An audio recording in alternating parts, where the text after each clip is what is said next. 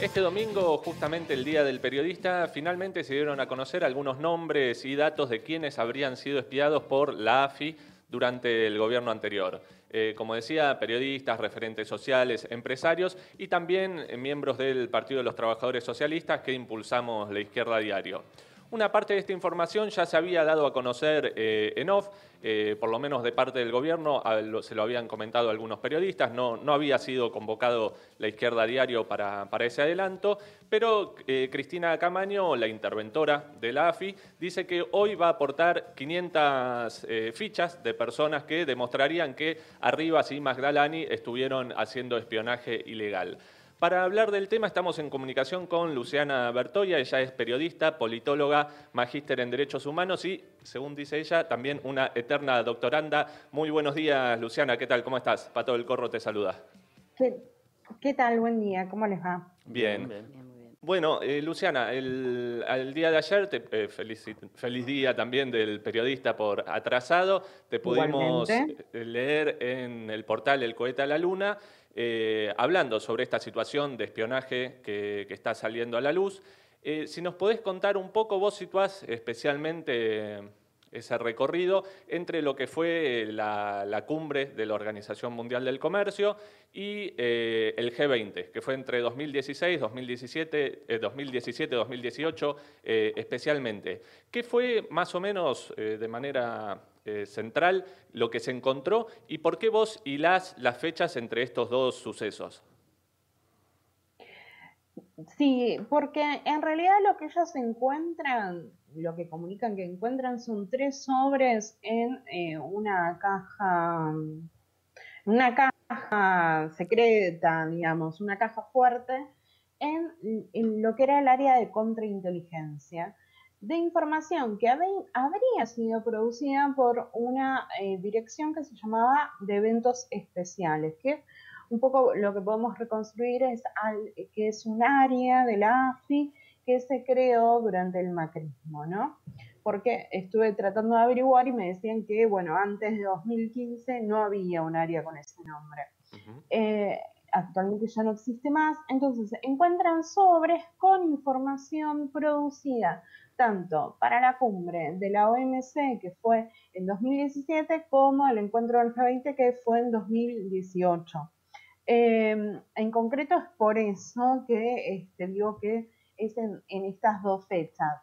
¿Qué es lo que, que, hay del material? Concretamente, hay las fichas de los 403 periodistas corresponden a acreditados durante el G20. Eh, hago una aclaración también, un poco consultando con colegas, con gente que yo me acuerdo que estaba acreditada y que no aparece en las fichas, evidentemente no son todas las fichas ¿no? que, ellos hicieron. Esas 403 fichas son del G20, o sea, 2018, em, y en general tiene que ver con información que fueron recogiendo de fuentes abiertas, redes sociales, LinkedIn, etcétera. Por supuesto que esto lo podemos linkear con la discusión que actualmente se viene dando en torno a ciberpatrullaje, ¿no? que también utiliza fuentes abiertas y también es ilegal.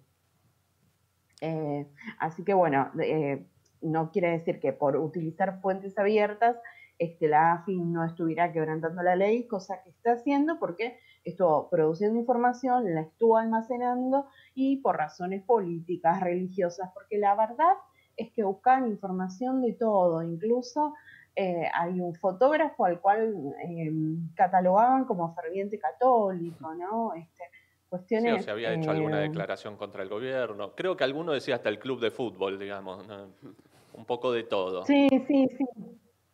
Y Luciana... de eh, todo.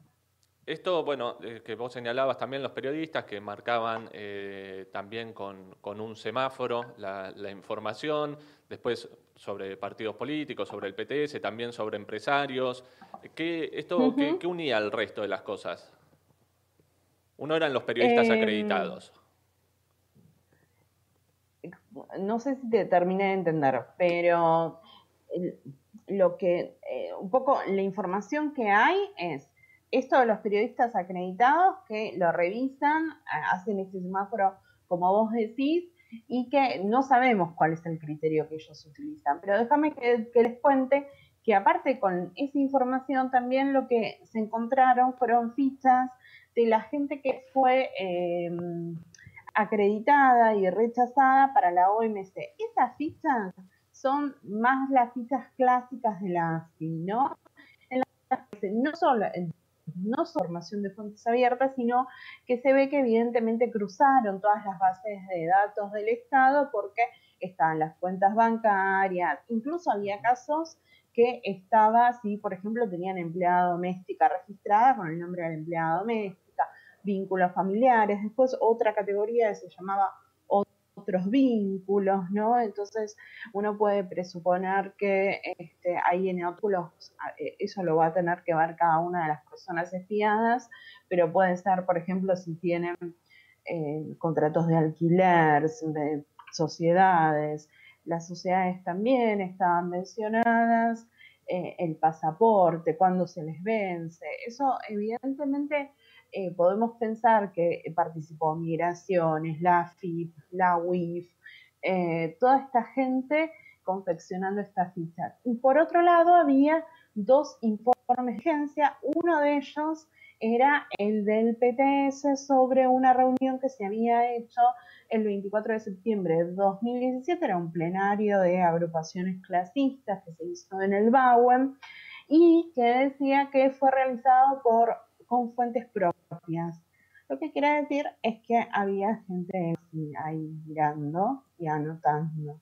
El informe es muy, muy básico, pero sí tiene información sobre em, a los aportantes del PTS en provincia de Buenos Aires, hay una nómina de gente que ellos dicen que son cuadros formados, hay fotos, en las cuales, por ejemplo, está la TPR, el FOL, además del PTS, algunos de sus dirigentes, por lo que puede sí, algunas por la Información pública en general, ¿no? También era mucho también redes sociales, YouTube, eh, y algunos los aportantes eh, eran también... Eso es lo que están diciendo ustedes, pero cuando eh, a mí me, me parece que, lo que la clave es cuando dice fuentes propias, es que estuvieron ahí, y aparte hay otra cuestión que quiere decir que eh, les ponen que es una organización sobre observación progresiva.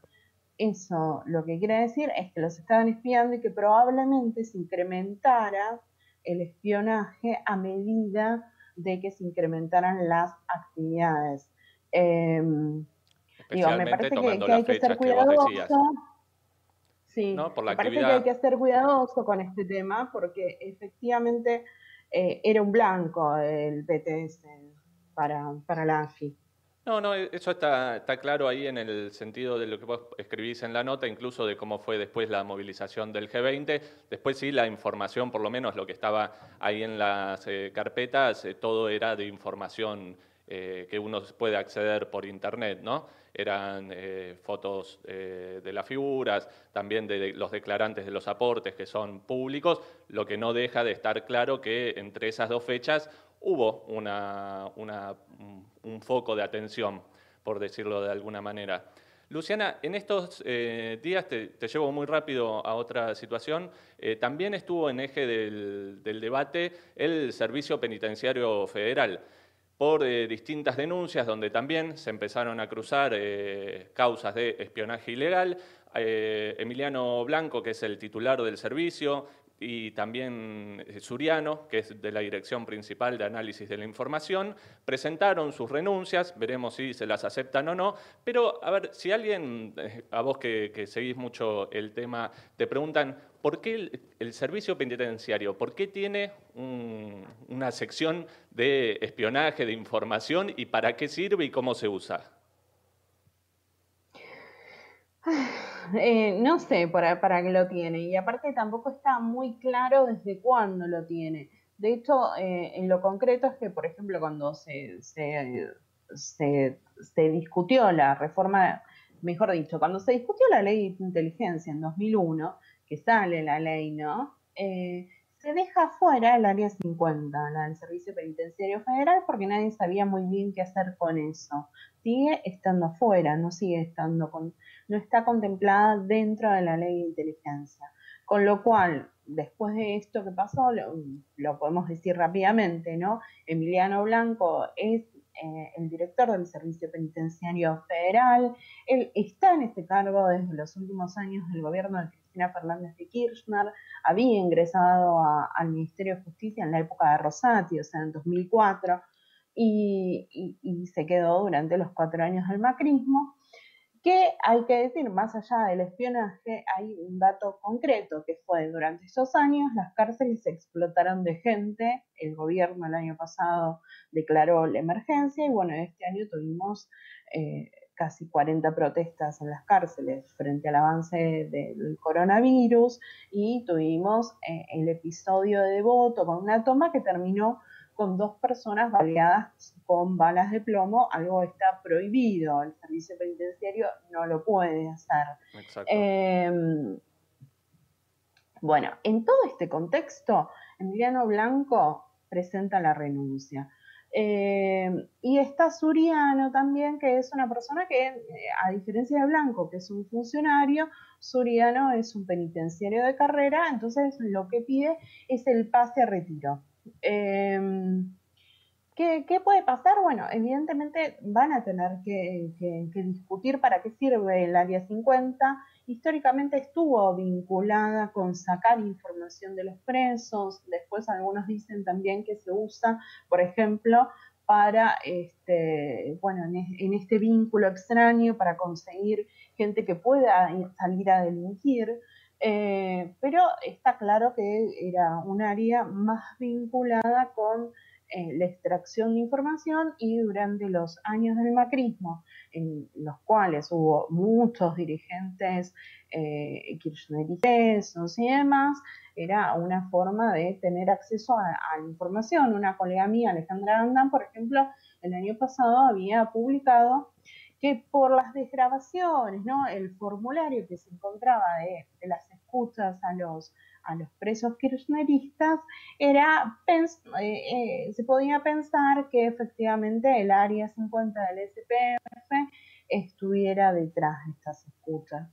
Eh, o al menos de estas grabaciones, que tenía un acceso prioritario. Pero bueno, un poco todo esto se destapa porque un juez de Lomas de Zamora, Federico Villena, empezó a investigar una célula de la AFI que un poco lo que muestra si quieren podemos pensarlo también en clave de, de, lo que se investigó, ¿no? Históricamente con con Orletti, el centro clandestino que la CIDE regentió en el año 76, es que la CIDE se, eh, no es que tiene a James Bond, sino que contrata a tipos inorgánicos o gente vinculada al delito para que cometan otros delitos, ¿no? Este, un poco Villena lo que empieza a desovillar aparentemente con la investigación es que eh, habrían contratado a un abogado que en los últimos tiempos se volvió hipermediático porque el C5N le falta pocas revistas,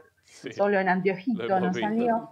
Eh, eh, me lo contratan a un, a un, narco, según lo describen ahí este, en el juzgado, presunto narco podemos decirle, eh, Rodríguez, Verdura Rodríguez, y este Rodríguez habría ido hasta Callao y Arenales a dejar una bomba sin conectar de un entonces funcionario del Ministerio de Defensa, que aparte tenía, aparte tenía una extensa trayectoria en, la Siria, ¿no? Desde, la época del radicalismo.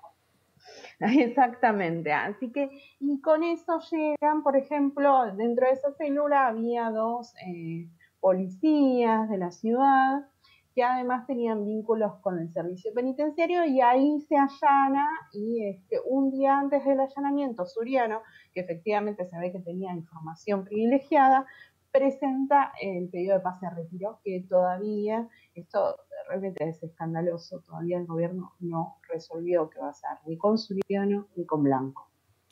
Esperemos las novedades, bueno, sobre estos dos casos. Nos quedan algunas preguntas, Luciana. Sabemos que, bueno, que tenés compromisos, así que te agradecemos mucho por tu tiempo. Seguramente vamos a estar en comunicación porque probablemente, bueno, el tema de los espías, ¿no? El espionaje ilegal, la infiltración, etcétera, es un tema de nunca acabar en la Argentina, así que seguramente vamos a estar en comunicación nuevamente con vos. Te agradecemos mucho por, por estos momentos. No, por favor, la agradecida siempre soy yo este, y, lo felicito por el proyecto periodístico y militante que, me parece fundamental. Muchísimas gracias. Te mandamos un abrazo. Un abrazo.